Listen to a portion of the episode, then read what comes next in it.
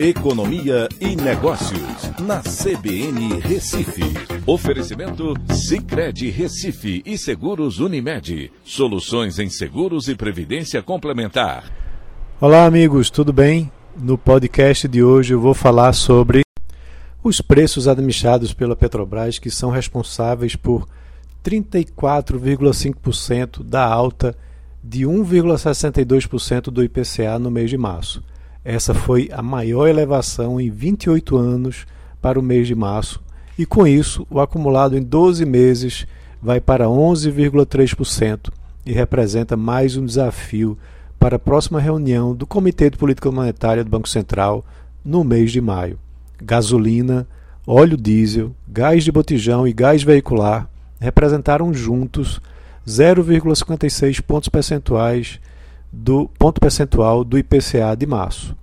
O maior impacto veio da gasolina, com a alta de 6,95%, respondendo por 0,44 ponto percentual.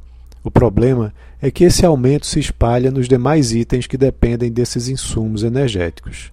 E essa foi a maior taxa para meses desde março de, 2000, eh, de 1994.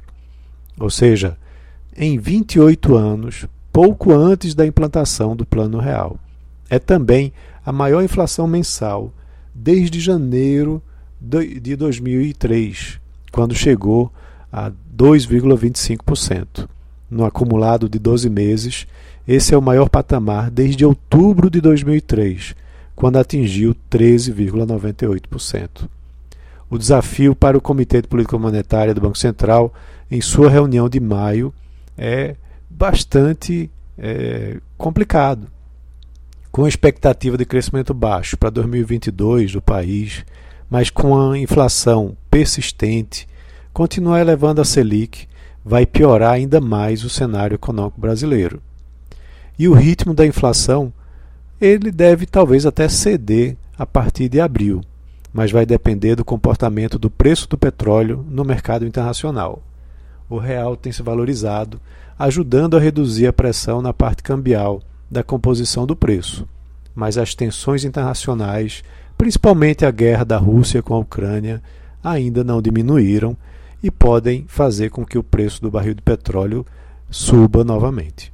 Então é isso. Um abraço a todos e até a próxima.